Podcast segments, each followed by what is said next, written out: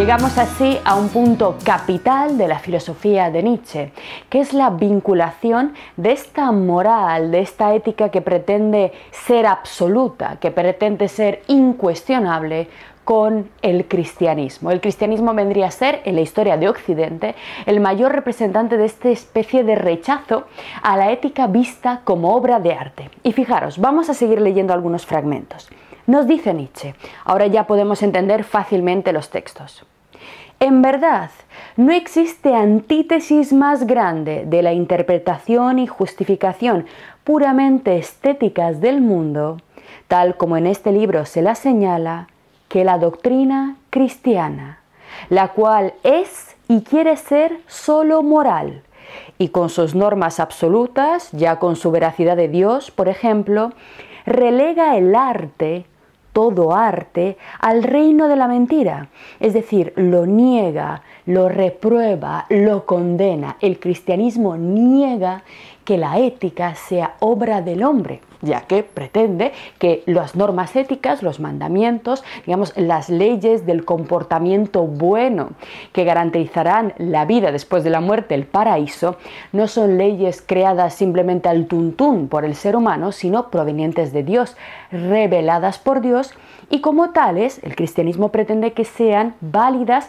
para toda la historia, para todo ser humano, da igual con donde esté, para un polinesio, para un africano, para un europeo, para un palestino, ¿de acuerdo?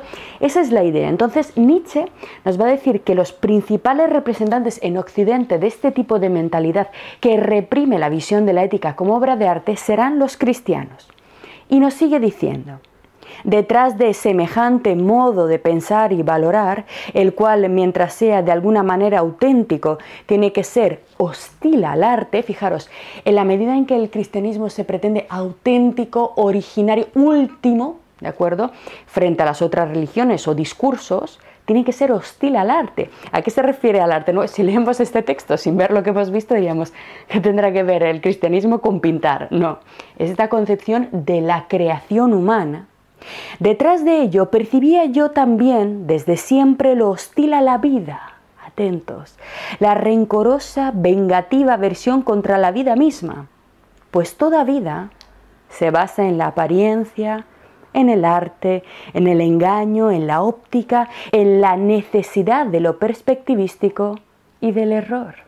Eso es la vida. La vida no son verdades absolutas, son modos de interpretar las cosas, las perspectivas, todos vemos un solo hecho desde puntos de vista muy diferentes y sobre todo el núcleo de la vida humana es el error, no la verdad.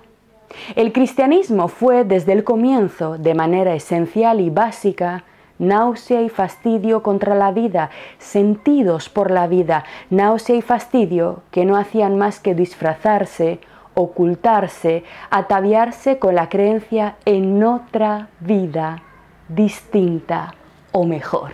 Estos son los predicadores de la muerte. Ahora lo podemos entender. Y ahora Nietzsche define al cristiano, al cristianismo, como odio al mundo, fijaros, a lo terreno. Dice, el odio al mundo, la maldición de los afectos, de los sentidos, el miedo a la belleza y a la sensualidad, un más allá inventado para calumniar mejor el más acá, en el fondo un anhelo de hundirse en la nada, en el final, en el reposo, hasta llegar al sábado de los sábados, esa especie de nirvana budista también. Fijaros, es lo que dice Nietzsche, todas las religiones orientales tienen esa raíz común de considerar eh, la muerte como el paso necesario para un estadio mejor.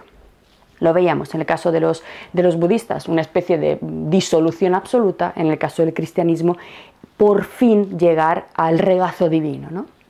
Todo esto, así como la incondicional voluntad del cristianismo de admitir valores solo morales, me pareció siempre la forma más peligrosa y siniestra de todas las formas posibles de una voluntad de ocaso.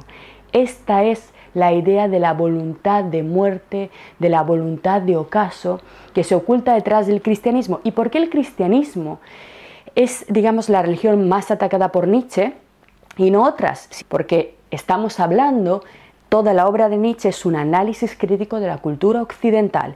Él es, lo vamos a ver a lo largo del curso, un pensador que reflexiona sobre los fundamentos, las raíces de lo occidental, porque él es occidental, y por ello analiza y estudia la religión con más peso en la Europa occidental. Evidentemente hay otras formas de interpretar la religión y otras cosas, pero el empeño de Nietzsche se debe precisamente a que nuestro análisis, lo vais a ver, es del hombre moderno europeo e intenta de alguna forma trazar la cronología que le ha llevado hasta su estado actual.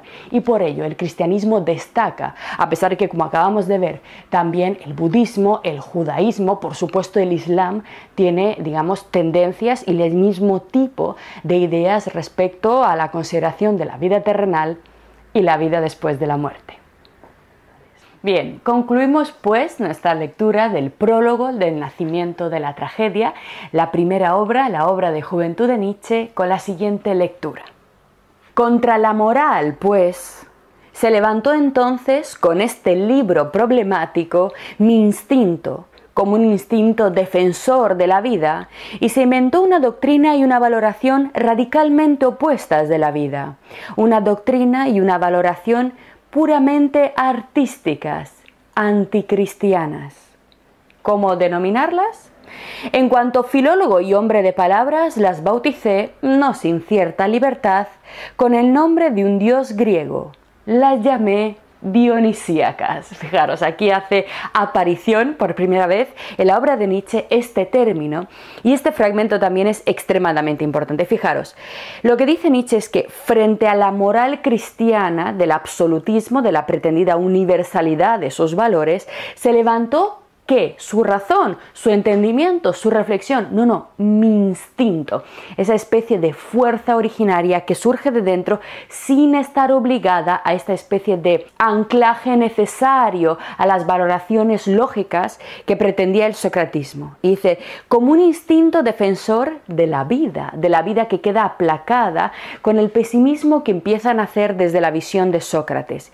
Y atentos, se inventó. Esto es extremadamente importante en toda la obra de Nietzsche. Se inventó una doctrina, es decir, como un acto de pura creación, igual que el artista se inventa una forma, una nueva manera de tratar el mármol, una nueva forma de aplicar la pintura sobre el lienzo, Nietzsche, toda su filosofía a partir de este momento, la presenta como un intento. No es un descubrimiento, como haría la ciencia, que experimenta, y tampoco es una revelación que haya venido de los dioses, es un invento puramente humano, y en ese aspecto la filosofía de Nietzsche es artística.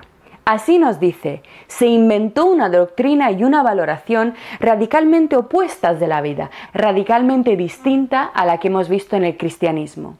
Una doctrina y una valoración puramente artísticas y anticristianas. Ahora ya podemos entender claramente el texto.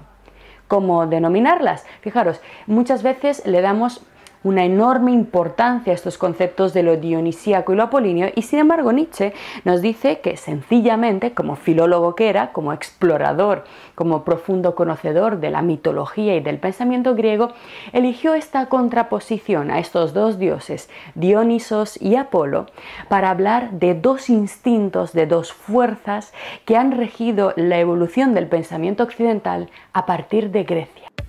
Lo que acabas de ver es solo un pequeño fragmento de nuestro curso. Si quieres disfrutarlo en su totalidad y descubrir muchos otros cursos, también de historia de la ciencia y de historia del arte, visita nuestra web anaminecam.com. Y recuerda, este proyecto solo es posible gracias a nuestro programa de microfinanciación. Si quieres apoyarnos, conviértete en uno de nuestros micromecenas en Patreon. Desde solo un euro al mes nos ayudarás activamente a seguir difundiendo la cultura. Gracias.